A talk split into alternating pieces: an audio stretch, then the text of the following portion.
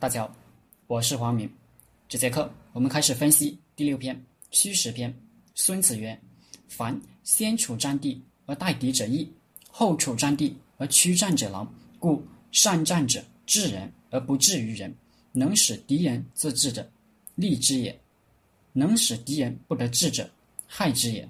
故敌意能劳之，保能击之，安能动之。出其所不趋，趋其所不意。”行千里而不劳者，行于无人之地也。后面就不往下读了。我们开始分析。孙子曰：“凡先处战地而待敌者易，后处战地而驱战者劳。”先讲什么是虚实。杜牧注解说：“夫兵者，必实击虚，先虚识破彼我之虚实也。无论怎么防备。”都有弱点暴露，而且我也能设法让敌人的弱点暴露出来，甚至设法造成敌人的弱点，然后避实击虚。行篇、事篇和虚实篇是讲作战的三篇。先是行篇，先讲胜后战，然后事篇讲以战和，以击胜，讲排兵布阵。在之后，虚实篇讲避实击虚，这是逻辑顺序。虚实需要注意的是，敌人有虚实，我也有虚实；敌人有弱点，我也有弱点。能不能把我全部做实了？所有的地地方都防备好，一点都不虚呢？那是不可能的。所有的地方都防备好，就必然所有的地方都防备不好，因为。资源是有限的，人的关注点、精力也是有限的。虚实篇后面有句话叫“背前则后寡，背后则前寡，背左则右寡，背右则左寡，无所不备则无所不寡”。所有的好事都落在咱家是不可能的，但人们就愿意相信所有的好事都会落在咱家。因为人们喜欢这个假设，所以我们时常有些一厢情愿的痴心妄想。比如所谓的木桶理论，说木桶能装的水是由最短的那根木块决定的。要想木桶装水多，我们就要把自己的最短木块补长，否则加长最长木块是没有用的。无论最长木块有多长，水都会从最短木块那个缺口漏掉。这里的最长最长木块，我的强项就是我的实；最短木块，我的弱项就是我的虚。成功靠加长最短木块吗？非也，靠把最长木块做得更长。弱项就是。弱项，要承认自己有弱项，因为要承认自己不是神，我也是人，也有人类的特点。还有，我们从小就被教育的“人无我有，人有我优，人有我快，人快我变”，这也是不承认自己是人类的狂妄之言。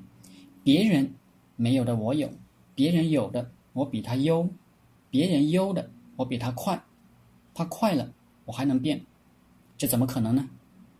这样的前提就是对方是人，我不是人，我是神。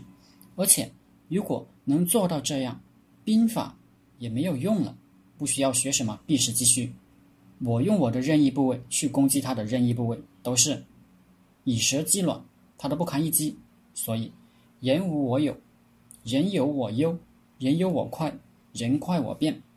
是一句疯疯话。正常的战略是什么？是人无我有，人有我无，这才是真实的世界。在学习知己知彼，百战不殆的时候，我们说主要问题不是不知己，是不知己，而不是不知彼。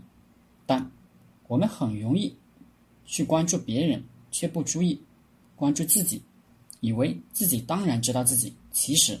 最不知道的就是自己，同样，学习虚实，我们也不能只关注别人的虚实，而以为自己都做实了，非也做不实。无论怎么做，都有虚有实，也不可能把虚的都补上，都补上就都虚了。不要试图去解决自己所有的虚，要学会在有虚有实中战斗，学会。不是试图解决所有问题，而是永远在问题中前进，这就掌握了虚实的精髓。孙子曰：“凡先处战地而待敌者易，后处战地而驱战者劳。先抵达战场，等敌人来的就比较易。易同意，士马闲逸，士兵和战马都比较安逸，就是休息的比较好，精力充沛，有利地形也占了。”得了地势，等敌人来，后来的呢，好地方被对方占了，长途奔波而来，可能马上就要接战，这就比较劳累。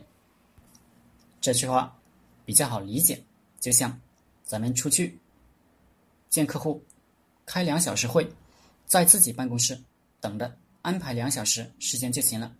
去见对方的，坐飞机住酒店，要花两天时间。战例是后周和北齐交战，后周军队来攻，北齐大将断杀小城。当天正是大雪之后，积雪很深，后周一步作为先锋，从西而下，斥候来报，敌军离城还有两里。诸将都想出击，段绍说：“步兵其力有限，今天积雪这么深，他们走起来更费劲。”我们冲出去也不方便，不如列阵等待，比劳我逸，破之必矣。果然，大破周军，前锋静默，后面的部队也撤退了。好了，这节课就分享到这里，大家可以加我的 QQ 微信幺零三二八二四三四二，我们一起讨论读书、创业、企业管理、团队管理、互联网投资。谢谢大家。